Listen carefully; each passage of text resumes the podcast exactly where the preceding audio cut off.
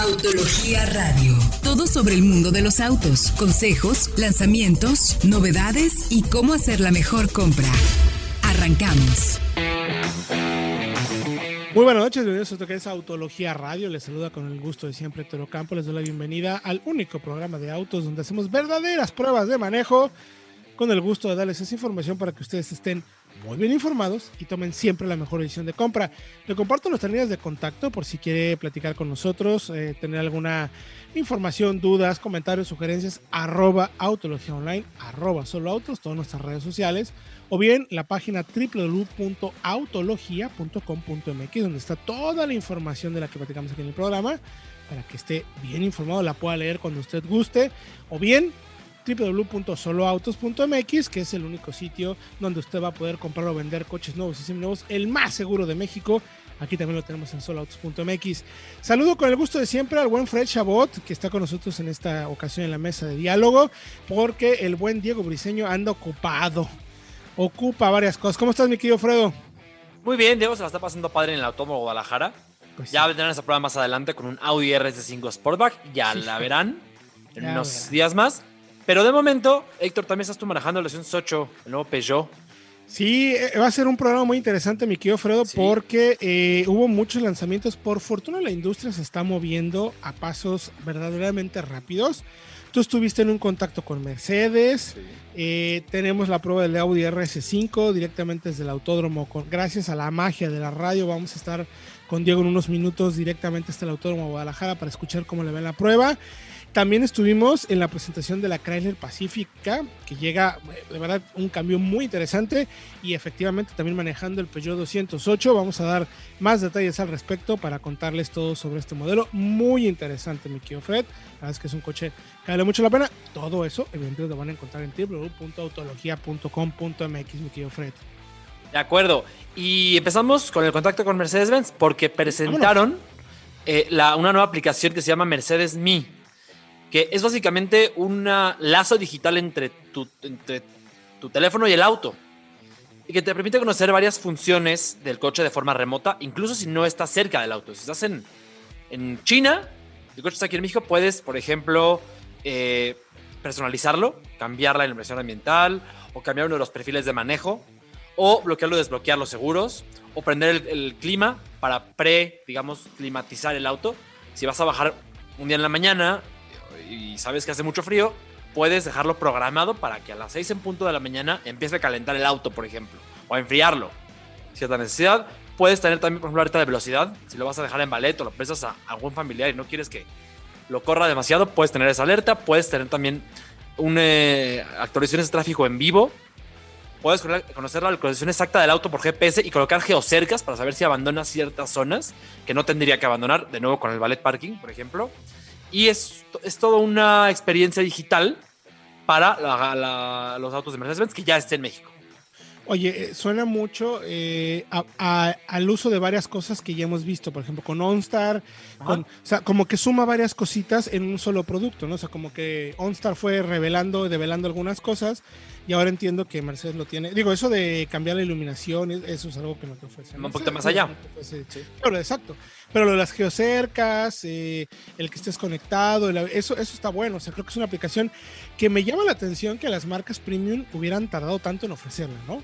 Es que es un tema de infraestructura, Héctor, y a toda la audiencia, porque ya lo tenían otros países del mundo. OnStar existe desde hace mucho tiempo. Y llegó a México con todas sus funciones hace poco, relativamente. Ya se está eh, habilitando, digamos, la, la infraestructura aquí en México para poder hacerlo. Pero aquí Mercedes-Benz también ofrece, por ejemplo, actualizaciones over the air a través del teléfono para el auto. Eso está muy Esta- interesante. O por ejemplo, si yo estamos probando un auto, me fui y se quedó el auto y me llevé la llave, te puedo mandar una llave virtual para que tú lo arranques con tu teléfono y puedas llevártelo a otro lado. Aún si la llave la tengo yo. Y eso suena súper bien, que luego a veces no pasa, ¿verdad? Exactamente, que ya, la llave está aquí y ya me fui y necesito mover el auto. Ah, pues mira, en 10 segundos la tienes para que puedas llevarte el auto y no se nos quede ahí aventado. Una- uno de la- mil usos. O las cosas que luego suelen pasar, que no es muy común, pero que solamente le pasan a Fred, que es dejar las llaves del coche en la cajuela, ¿no? Por ejemplo. Sí, también, también para todo sirve. Es, es un tema de digital, está interesante. Y además te permite conocer también qué tan listo estás para la electrificación. Según cuánto conduces, eh, qué es el ideal para ti, si un plug-in hybrid, por ejemplo, un mild hybrid o un eléctrico de la familia EQ. O sea, digamos que esta aplicación te puede ayudar a saber cuáles son tus hábitos de consumo. Y de conducción. Eh, de movilidad, de a dónde te mueves y te puede decir, oye, mira, por cómo te mueves, yo creo que tienes que ir por un eléctrico porque te va a rendir, una carga te va a rendir toda la semana, no le andes perdiendo el tiempo, o vete por un híbrido, ¿no? Exactamente, porque ¿qué tal que manejas mucho en un día? Claro. Entonces te va a decir, ay, mira, no te conviene porque no te va a dar tiempo de recargar. Y además te da, según tu auto, eh, puedes ingresar tu anterior coche fuera de la marca que sea y te da los ahorros de CO2 que obtienes con un híbrido o un eléctrico de Mercedes-Benz. Ándale, eso está buenísimo. En CO2, cuando estás dejando de emitir a la atmósfera, digamos. Muy interesante. Interesante. Y además también tuviste oportunidad de manejar otro coche, mi querido Fredo. Sí, de hecho manejamos varios, manejamos toda la gama, pero con el que más tiempo pasamos fue con el nuevo Mercedes-Benz clase E. Un E200 muy interesante, eh, es un facelift que llegó a México hace relativamente poco. Es la versión de entrada, no quiero decir barata porque aquí me linchan, pero es el más accesible. O sea, está en un millón de pesos, sí, millón cien mil. Pero es eh, el E200 es el de entrada, motor 2 litros turbo, de 197 caballos de fuerza, pero una marcha de Mercedes-Benz. Sí, soberbia. Es soberbia. Eh, lo manejamos en pista, además. Es un comportamiento dinámico bastante. Eh, Pues inesperado, ¿no? Porque Sí, no- no- exactamente, no imaginas sedoso. vaya- exacto, no te imaginas que va a ser un auto con Deportivo. deportivo, pero aún así eh, tiene pues, algo. se maneja bien, ¿no? Sí, tiene algo. Muy bien acabado y, sobre todo, estos autos, ¿pal- ¿por qué se compran? Pues por el espacio. Es un auto ejecutivo para andar manejándolo o con chofer andar atrás, muy amplio, una cajuela enorme. Es un auto que se me ocurre para viajar, por ejemplo, sería ideal. O sea, es un coche de esos que te miman y te consienten todo el tiempo. Que luego a veces no entiendes por qué alguien tiene chofer, ¿no? Con ese tipo de- Exactamente. Porque es, es interesante. Y hay además una versión que no- todavía no manejamos, que es la híbrida enchufable. Entonces. ¿Esa está confirmada para nuestro país? Ya se vende en nuestro país. La tenían Ah. expuesta en el evento, pero no la tenían para prueba de manejo todavía. Pero estaba ya ahí. Este, está en 1.300.000 pesos, poquito más. No y es me parece, el digo, mis- no. ¿no? me parece tan costoso. A ver, entendiendo que es un híbrido enchufable, ¿eh? que su- suelen ser autos más costosos. Claro, y es más potente. Tiene 13 caballos más. Y tiene más torque. Tiene también 20 libras-pie de torque adicionales. Llega a 258. Gracias a la potencia del motor eléctrico. ¿Y Precisamente. más o menos qué consumo está prometiendo, mi querido Fredo? ¿Lo tienes ahí a la mano? no lo tengo a la mano, es un tema también mucho de cómo lo cargues. Porque si no lo cargas, vives casi casi solamente con el motor de gasolina. ¿Y Si lo tienes conectado todo el tiempo, puedes tener 50 kilómetros de autonomía sin emisiones y sin usar gasolina. Buenísimo, buenísimo. Que si eres un conductor que precisamente la aplicación te puede ir dando datos, si eres un conductor cuidadoso, seguramente entre la regeneración y usando un poco el de gasolina, son autos que te pueden dar sin ningún problema 50 kilómetros por litro, mi querido Fred. Fácilmente, porque además el motor, eh, además de que suple el motor de gasolina al arranque, eso no más, consume, también puede apagar el motor de gasolina por completo cuando vas nada más en autopista, digamos, con la inercia del auto. Y eso ahorra mucha gasolina. Además, el modo eléctrico también permite apagar el motor mucho más frecuentemente en altos o en embotellamientos para que no se use combustible. Efectivamente, una solución muy inteligente. Yo sigo creyendo, mi querido Fred, que la mejor opción para nuestro país hoy en día serían los híbridos enchufables. Totalmente de acuerdo. No renunciar por completo al combustible porque es imposible, no tenemos una red de recarga suficientemente Tan buena, amplia. pero los híbridos enchufables finalmente son autos que de cierta manera puedes enchufarlo de vez en cuando y si no lo enchufas pues no pasa nada, ya lo cargarás en algún No. centro comercial o en tu casa que tardarás te dan- ocho horas, pero bueno, no importa. lo mejor de los dos mundos, porque puedes usarlo en modo eléctrico en ciudad todos los días. Incluso puedes cargarlo en tu casa porque te incluye un cargador Correcto. todos los días. Y si quieres viajar, hacer un viaje largo, no tienes esa restricción de autonomía que sí tienes en un eléctrico. Efectivamente. Es una gran solución. A mí me encantan personalmente. Ya he tenido oportunidad de manejar, por ejemplo, algunos modelos de Porsche, algunos modelos de BMW y son de verdad muy sorprendentes en desempeño, torque y sobre todo consumo. Y que además no son tan costosos si nos fuéramos directamente a un eléctrico. Pero toda esa información la pueden encontrar en www.autologia.com.mx. Nosotros vamos a ir a música y regresando del corte nos vamos a ir hasta el Autódromo Guadalajara. Pero regresando les cuento. Les cuento qué estamos manejando o quién está manejando qué, que va a ser la envidia de todos aquí en el programa. Vamos con la prueba de la semana. Estamos de regreso ya en Autología Radio, eh, 105.9 de FM, nuestra página de internet www.autologia.com.mx. Y gracias a la magia de la radio nos vamos a ir directamente hasta el Autódromo Guadalajara con Diego Briseño, que está manejando ni más ni menos que el nuevo Audi RS5 Sport. Vamos contigo, mi querido Diego, cuéntanos cómo vas. Así es, mi querido Héctor, me encuentro justo en la recta del Autódromo Guadalajara. Y espero que puedan escuchar lo que voy a hacer justo en este momento. Uf, porque me encuentro precisamente a bordo del Audi RS5 Sportback modelo 2021. Un vehículo deportivo que tiene todo el espacio para toda la familia y que en realidad es una es un bólido completamente, pero con el espacio para llevar a todos. Una cajuela también sorprendente. Déjenme les cuento, este vehículo tiene un nuevo motor V6 de 2.9 litros que ha sido mejorado con 450 caballos. Y la verdad, me sorprende que los puede poner directamente en el piso sin ningún problema a través de una transmisión automática Tiptronic de 8 cambios. Ojo, ¿eh? No tenemos Stronic, no tenemos DSG, no hay doble clutch aquí. Tenemos caja Tiptronic en el Audi RS. Para todos aquellos que pasan criticando los vehículos como el nuevo Seat León, pues fíjense, ¿ustedes creen que Audi Sport este, arruinaría un vehículo tan importante como lo es el RS5? Pues no, algo tiene que ver a través de también del sistema 4 que funciona de maravilla en este vehículo. Y pues bueno, estamos esperando justo a que nuestro equipo Vivox termine de conectarse al satélite para darles una probadita a ver si alcanzan a escuchar la maravilla que tiene este auto bajo el cofre. Porque es impresionante. Porque además una de las mejoras precisamente es los modos RS de los cuales tenemos acceso directamente a través de un botón en el volante que también tienen un escape dual muy interesante con una nota, híjole, que está increíble. Ojalá lo alcancen a apreciar aquí vamos.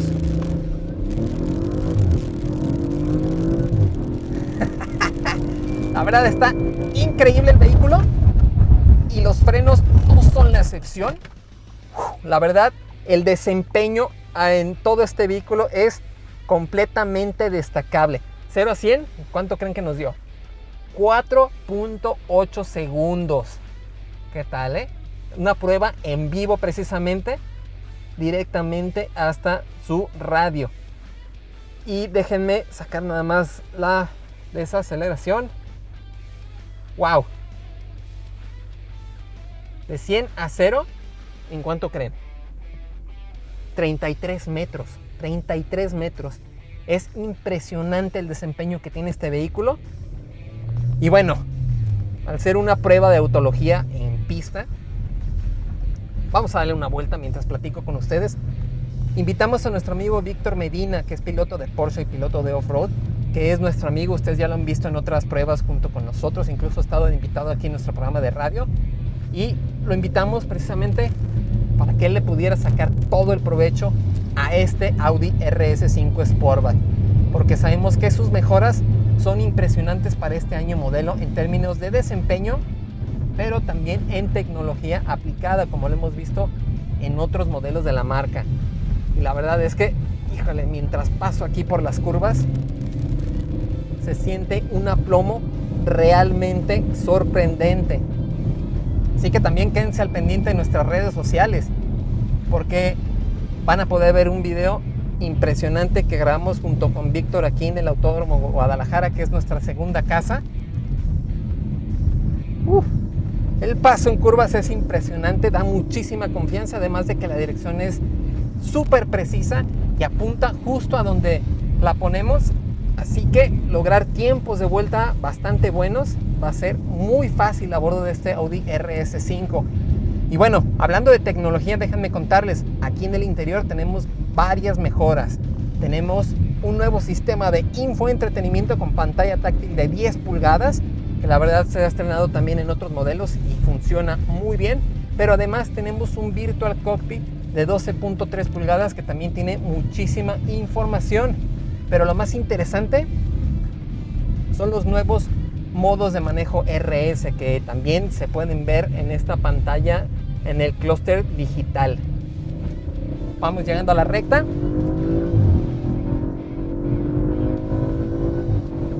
wow, impresionante el desempeño y pensar que puedes compartir todo esto con toda tu familia porque es un vehículo para cinco plazas, cuatro puertas y una gran cajuela, la verdad está muy bien. La suspensión es dura como debe ser un modelo deportivo. Si notan algunos ruidos precisamente es porque la suspensión filtra todos los detalles del asfalto del Autódromo Guadalajara, pero así es muy bueno para toda la ciudad. Oh, los frenos también son impresionantes. Pero me, gusta muchísimo el paso por curvas. El, volante, donde apuntes, ahí te lleva. Así que llevar el auto al límite aquí en un autódromo, en un trazado tan técnico como es el Autódromo Guadalajara, la verdad es impresionante. la verdad está increíble. Y como buen Audi de alta gama, vamos cambiando un poco el modo para que no se meta tanto ruido, poder platicar con ustedes un poco más a gusto. Déjenme contarles precisamente, este vehículo cuenta con materiales de primera calidad, ensambles soberbios, tenemos fibra de carbono por todo el tablero, eh, plásticos de suaves muy impresionantes, también tenemos asientos deportivos que son una delicia precisamente, sobre todo cuando estamos aquí durísimo en el autódromo con costuras aparentes en color rojo, eh, los emblemas RS bordados son de una sola pieza al respaldo. La verdad se siente que estamos a bordo de un auto completamente especial. Tenemos alcántara, tenemos acentos en aluminio, fibra de carbono por todas partes. Está impresionante.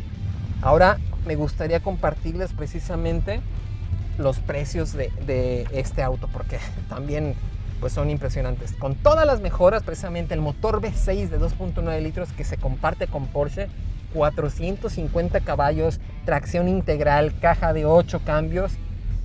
Este vehículo cuesta 1.629.000 pesos como sale de fábrica. Pero pues claro que esta unidad de prueba que nos mandaron nuestros amigos de Audi de México tiene varios extras, porque muchos de sus clientes así lo prefieren. Y déjenme se los cuento. Eh, tiene paquete de aros Audi y óptica exterior en color negro brillante. Tenemos los, cuatro aros famosos en un terminado negro que se ve impresionante, sobre todo porque el vehículo eh, eh, tiene una pintura blanca. Eso cuesta 11 mil pesos, 11 mil 450 pesos. También tenemos el Virtual Cockpit Plus con el diseño adicional RS que tiene unas barras verticales donde se puede ver el tacómetro de una manera gráfica muy, muy interesante, donde también eh, te da el momento óptimo para hacer el cambio. Eso cuesta 6.350 pesos, nada mal. Después tenemos un paquete de óptica exterior en, también en color negro brillante que completa todo esto, este tema del logotipo negro brillante. También lo tenemos en el marco de las ventanas. Tenemos otras molduras también negro brillante. Ese ya cuesta 19.050 pesos. También tenemos paquete de diseño exterior RS en piel, alcántara y en color negro con costura rojo crescendo que es aquí en el interior. La verdad se ven impresionantes estos asientos. Que por cierto, ¿eh? después de darle durísimo en un autódromo, tienen función, función de masaje. ¿eh? Aquí miren, me estoy relajando después de dar esa vuelta junto con ustedes. La verdad está increíble. Eso cuesta 38.100 pesos. Pero por si fuera poco, y los invito a que vayan a nuestras redes sociales y a la página para que puedan ver el diseño de los rines opcionales Rines en diseño PIC de 5 brazos, en terminado bronce mate, con llantas 275-30, una llanta súper delgadita de RIN 20, cuestan 57.150 pesos, pero creo que valen mucho, mucho la pena. Así que, pues, ¿qué tal? Los invito a que se queden muy al pendiente de nuestro canal de YouTube para que puedan ver la prueba que hicimos junto a nuestro amigo Víctor Medina para que vean el tiempo de vuelta y cómo se compara con otros vehículos deportivos que hemos tenido en autología. Y pues bueno, yo voy a disfrutar un poquito más mientras regresamos con ustedes en el estudio. Ojo, eh, voy a bajar el vídeo a ver si se alcanza a escuchar el escape, que está increíble. A ver, vamos seleccionando el modo RS.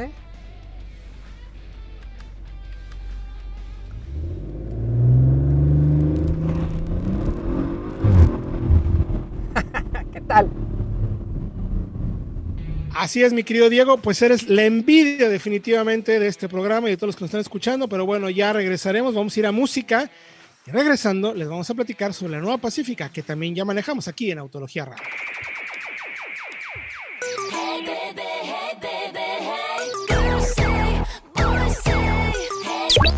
Esto es el lanzamiento de la semana.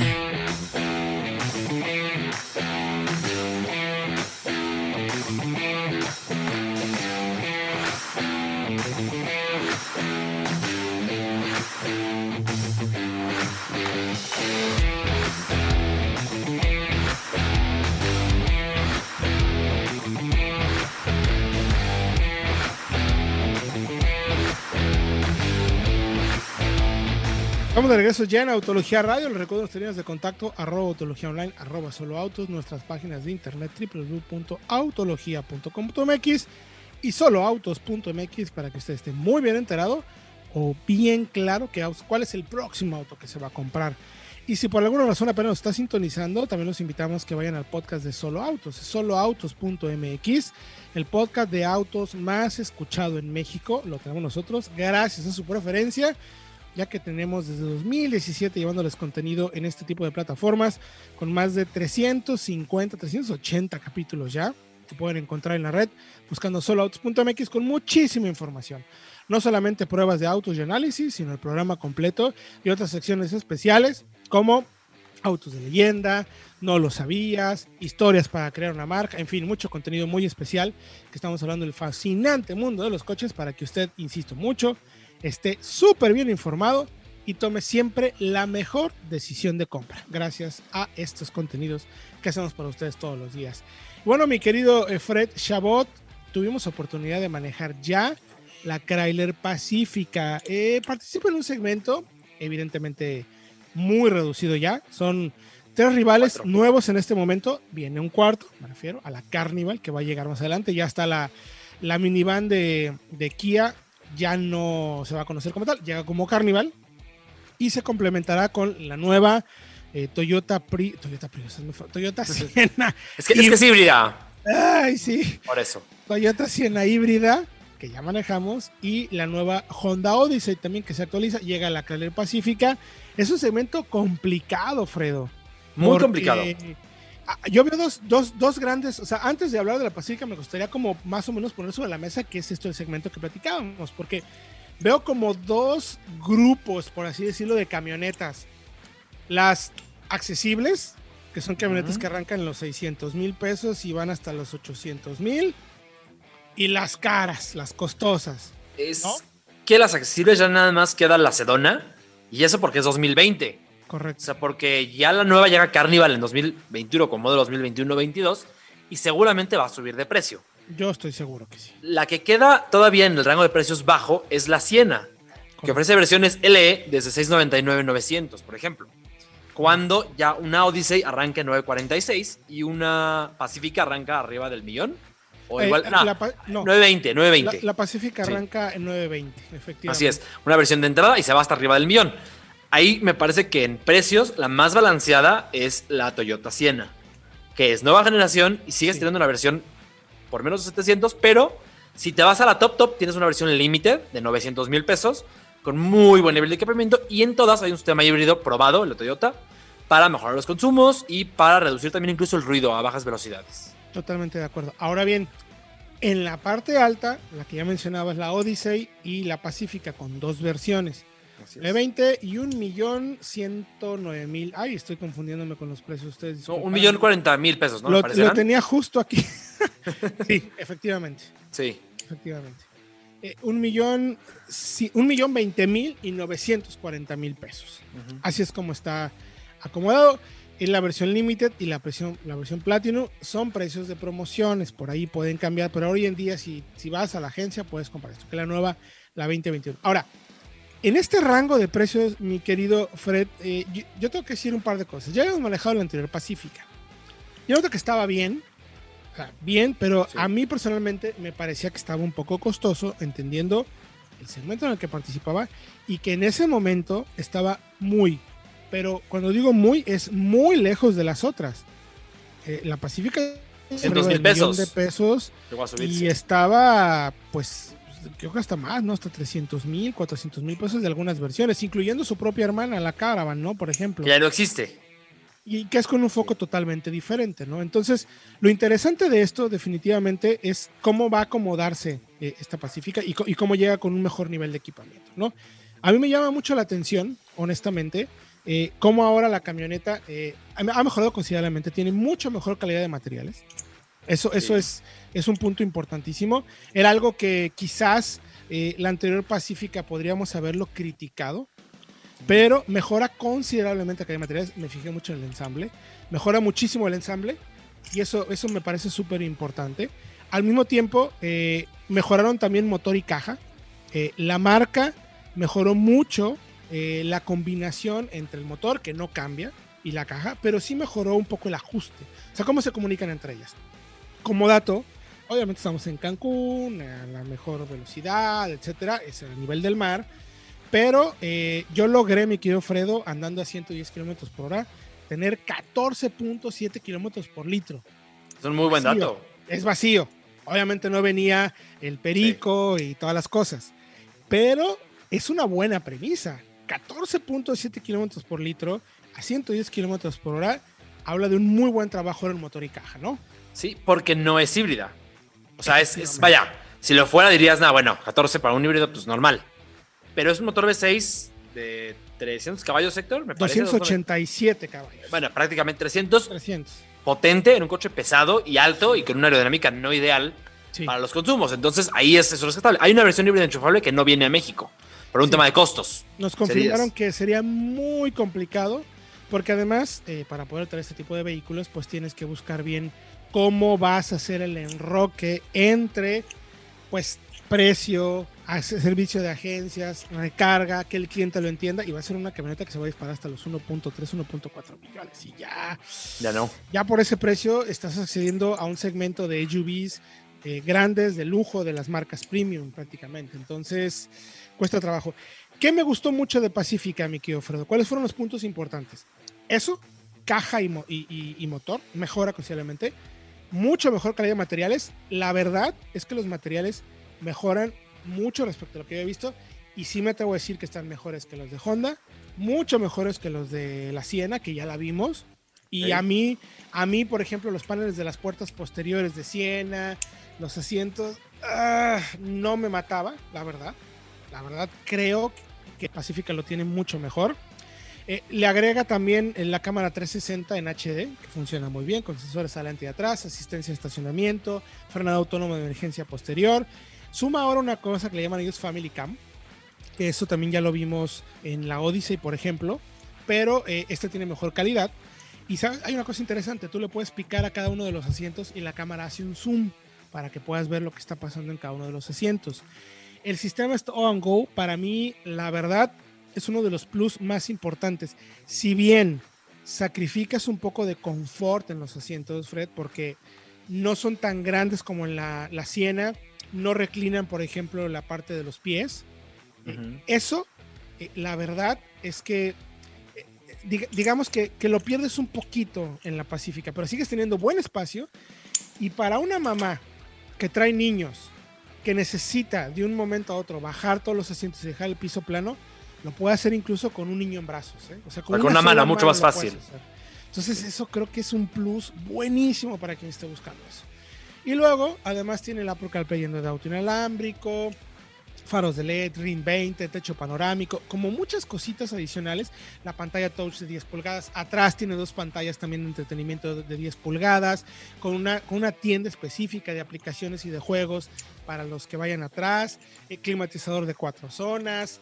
Tienes también, eh, puedes conectar videojuegos, lo que tú quieras. O sea, se vuelve realmente un, un vehículo muy familiar, hiper completo, que hoy en día, la verdad, es que por espacio, dinámica y todo, no hay otro coche que lo ofrezca. Obvio, es barata, pues vale un millón veinte mil pesos, ¿no?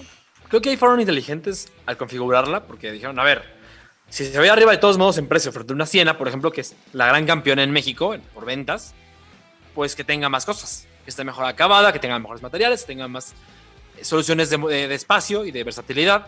Y creo que ahí le atinan. Ahora, sí tiene una competencia por ahí clavada con una Siena, que sí, no tiene la misma solución de, asientos y de versatilidad y tampoco el mismo calidad de materiales. Pero pienso que también es más barata.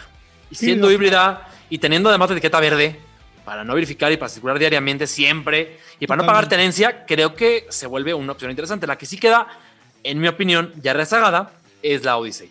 Sí, yo también estoy de acuerdo contigo. La Siena tiene sus propias características que la vuelven muy atractiva. Estoy de acuerdo contigo también. Kralier dijo, vamos a ofrecer un producto. A ver, vamos a ponerle toda la farmacia y bueno, justificamos que entonces es la única camioneta con tanta seguridad, con tanto equipamiento, porque tiene mantenimiento de carril, frenado autónomo de emergencia con advertencia de peatón, en fin, tiene prácticamente todo. O sea, no la Siena no lo tiene ni en la tope de gama. Exactamente. Entonces, pues por ahí, para quien esté buscando un familiar de este espacio con todo el equipo, pues puede ser la respuesta. Que sí, la Siena es la reina del segmento y va a vender todas las que quiera, definitivamente, pero creo que esta actualización de, la, de la Pacífica me parece bastante, bastante bien atinada porque tampoco sube tanto de precio, tiene un nuevo diseño y ojo, también me gustó mucho un detalle interesante, además del buen consumo, eh, le cambiaron un poco eh, la calidad de materiales de aislamiento tienes techos, tienes vidrios laminados y tiene una marcha bastante silenciosa también. Entonces, o sea, está bien. La verdad es que mejora considerablemente, aunque sí, no es la más barata, pero creo que por el precio justifica muy bien su precio, mi querido Fred. De acuerdo, de acuerdo, ya, ya hay que preparar, no se adelanten, pero hay que preparar un megatest, ¿no? Sí, totalmente.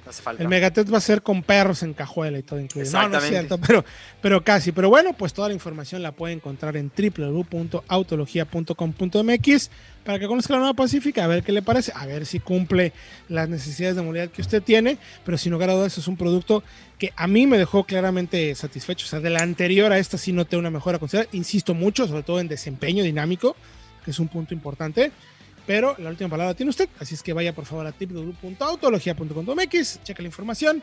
Nosotros vamos a ir un corte y regresando venimos con más información aquí en Autología Radio. Vamos con la prueba de la semana.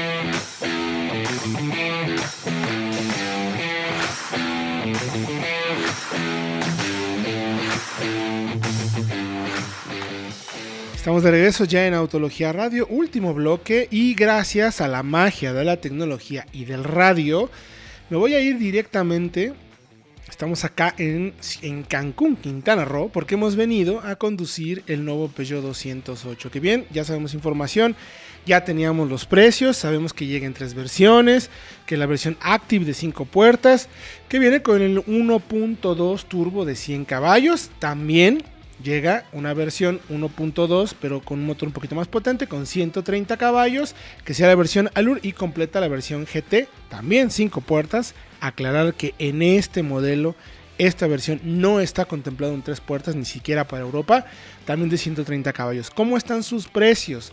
Active arranca en 344.900 Allure 394.900 y la versión GT que es la que hemos manejado aquí en Cancún cuesta 444.900 pesos.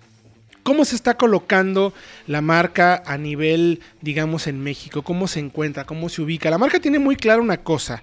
Ellos están buscando eh, que aunque en España, en Francia, en Europa en general, no se considera como una marca de corte premium, porque eh, el mercado allá es un poco diferente, y además es un mercado muy, muy exigente en ese sentido. Eh, en México, Peugeot sí se ubica o están tratando de ubicarse como una especie de marca generalista, pero en el upscale, en la parte un poquito de arriba, que eso es un tema interesante. Un poco quizás como lo que vemos en modelos como Mazda, lo que podemos ver también quizás como Buick, algo de Acura, modelos que si bien están un poco eh, cerca de las marcas generalistas, se ubican en la parte un poquito alta. Ahora, ¿Qué representa y qué significa esto eh, para, para Peugeot en términos de cómo posicionar el modelo? Bueno, ya lo dijimos los precios. De 344 a 444. Está en la parte, eh, digamos, alta del segmento de hatchback subcompactos. Eh, digamos que el rival más directo podría ser el Ibiza con la versión FR con su motor un litro turbo. E incluso las versiones de entrada del Audi A1, que también tiene un motor de 3 cilindros. Entonces es interesante un poco el posicionamiento de la marca y también del modelo. Ahora bien, ya lo pudimos manejar. Nueva plataforma, el ACMP eh, de nueva generación, que es una plataforma muy interesante. ¿Y, por qué es interesante? Les, voy a platicar un poco el tema. E, es una plataforma modular que puede eh, tener para diferentes tamaños. Está el 208, 2008, 3008, por ejemplo. Eh, son modelos que esta plataforma es un poco de la tendencia que hemos visto nuevamente en el mercado. Y eso te permite tener tanto un hatchback como una SUV compacta o subcompacta, como es el caso de 3008 y la 2008 respectivamente.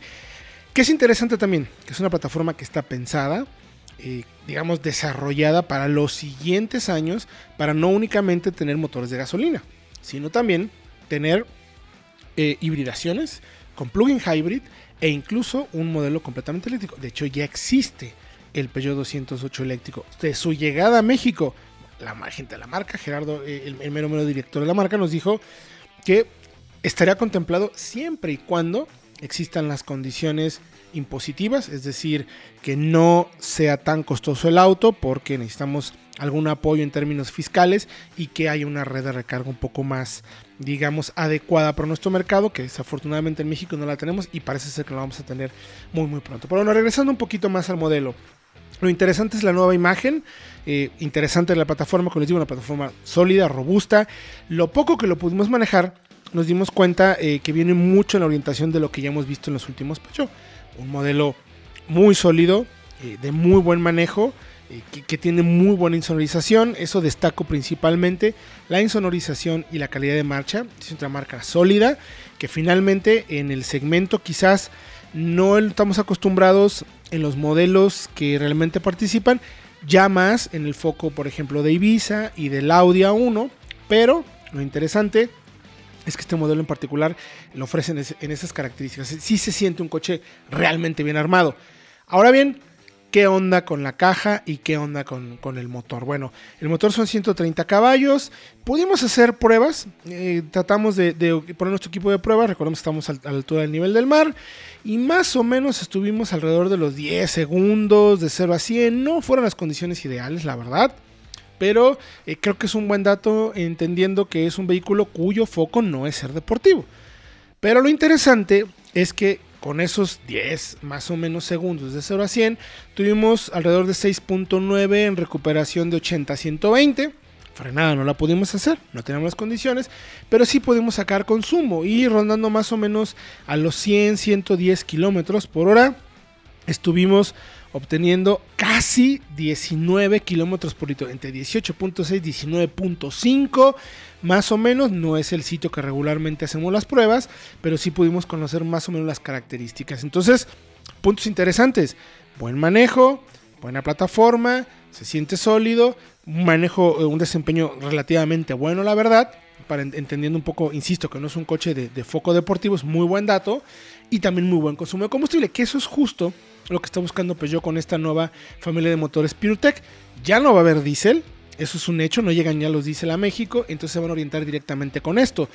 Este modelo eh, no pudieron agregarle la caja de 8, porque el motor que sí, digamos, podría tener esos 130 eh, caballos, es un motor un poquito diferente al que están ofreciendo acá y por la calidad de nuestro combustible no podía tener esta caja de 8 cambios. Es que se cae en la de 6, que me parece que es más que suficiente para el mercado. Ahora, vamos al equipamiento. El, vehículo en la versión GT, que es la más costosa, la de 344.900, tiene prácticamente todo, ¿no? Aire acondicionado que se controla desde la pantalla, equipo eléctrico, el, Apple CarPlay ya en el auto que ya conocemos, buen equipo de sonido, faros y luces y calaveras de LED, luces diurnas. En fin, es un auto muy completo en ese sentido. Agregando también la pantalla esta táctil HD de 10 pulgadas. Las siete teclas de tipo piano que le llaman toggle switches, que son un poco más ergonómicos, aunque a mí finalmente no me gusta que casi todo se controle desde la pantalla. Eso sí, agradecemos que tenga la perilla de volumen. Y luego el Peugeot iCockpit 3D, que la verdad es el efecto holográfico que es sumamente interesante y muy llamativo. Tenemos ya la nueva imagen, evidentemente, es un modelo nuevo, nueva, nueva generación, con eh, los faros tipo garras, estos colmillos que caen en las luces diurnas y la parte trasera también muy interesante en ese sentido, con una propuesta visual que recuerda muchísimo lo que vimos en un principio en el 308, en el 3008, perdón, para ser más adecuados. La calidad de materiales en el interior muy buena. Hay asientos con características un poco más deportivas, combinando tela y piel con algunos asientos en color amarillo que se ven espectacularmente bien. Hay algunos detalles también de materiales que simulan como una fibra de carbono que están muy bien hechos y muy bien ensamblados. Eh, casi todo lo que tocamos en el tablero es de plásticos suaves. Sorprende un poquito que el plástico eh, de adelante de la consola sea suave y no el de las puertas. Eso a mí me hace un poco de ruido en el enfoque que le quiere de la marca, de ser como un poquito más premium que los, eh, digamos, más generalistas. Pero ese detalle de plástico rígido, plástico duro, en las puertas, eh, sobre todo en, donde lo vemos, no en lo que tocamos, eso sí lo aclaro, eh, no me gustó del todo. Y luego también hay algunos detallitos de ensamble de cómo los gaps que quedan entre las puertas y el tablero, que en vehículos de corte premium, ya de, nivel premium tal cual, como marcas alemanas, pues son cosas que no se ven, ¿no? Pero vaya, son, son, pequeños, son pequeños detalles realmente que... Eh, no molestan en ese sentido. Ahora, si nos pasamos un poquito más al, tema, ah, un tema de diseño también que me quería comentar, en los pasos de las ruedas, o sea, las salpicaderas, tienen unos detalles negros que al final honestamente no, no me encantaron, pero bueno, finalmente es lo que tenemos. Ya les hablamos de los dos, de los dos motores, 100 y 130 caballos, 100 para la versión de entrada, 130 para la versión full. La marca anuncia hasta 19 km por litro, que créanme que sí los conseguimos. Es un auto que apenas, apenas mide los 4 metros. Y vamos a hablar un poquito de la cajuela. 366 litros de cajuela me parece más que suficiente para el segmento. Y donde destaca mucho es en el tema de seguridad porque ha tenido eh, cuatro estrellas de la Euro NCAP y suma por primera vez en el segmento, por lo menos en el segmento de autos generalistas, digamos, alerta de riesgo de colisión frontal con sistema de frenado de emergencia. el sistema es capaz de detectar autos y peatones que se cruzan para poder, cuando hay un riesgo de colisión, manda la alerta para que eh, lo estemos de acuerdo y si es necesario puede frenar para mitigar el accidente o incluso evitarlo. También tiene reconocimiento de señales de límite de velocidad. Eso aplica quizás un poquito más para Europa. Pero suma también asistente de mantenimiento de carril. Cámara de reversa de 180 grados en la parte trasera. Asistencia de frenado de urgencia, que era lo que comentábamos. Control de crucero con limitador de velocidad. Que eso también ayuda mucho al final cuando tenemos vehículos adelante. ESP. Hill Assist, también que es sistema para arranque. Monitor de presión de neumáticos sensores de estacionamiento delanteros y traseros, sistema de frenos ABS y frenos de disco en las cuatro ruedas, que eso también es importante, ya lo tendremos en oportunidad cuando podemos manejarlo para hacer un poquito más de ese tema. Ah, bueno, y me faltaron las bolsas de aire. Tenemos seis bolsas de aire, además también del sistema de alerta de punto ciego. Un auto muy completo que viene a participar en un segmento pues que prácticamente no existe como tal, como mencionábamos al inicio por ahí un Mazda 2, un Ibiza FR, pero va más, digamos, arriba del Ibiza FR, entendiendo por el precio y por la mecánica, e iría también con el Audi A1.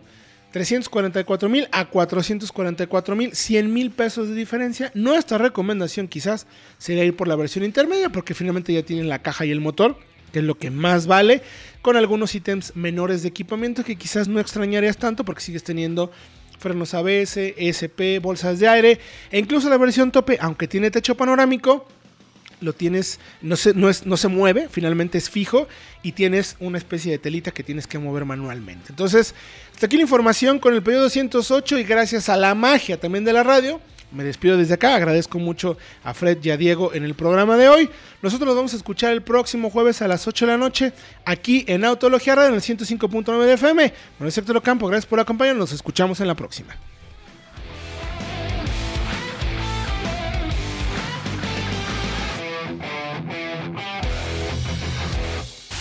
Autología Radio. Entra a www.autologia.com.mx y mantente informado con los análisis más completos para tu próxima compra. Autología Radio.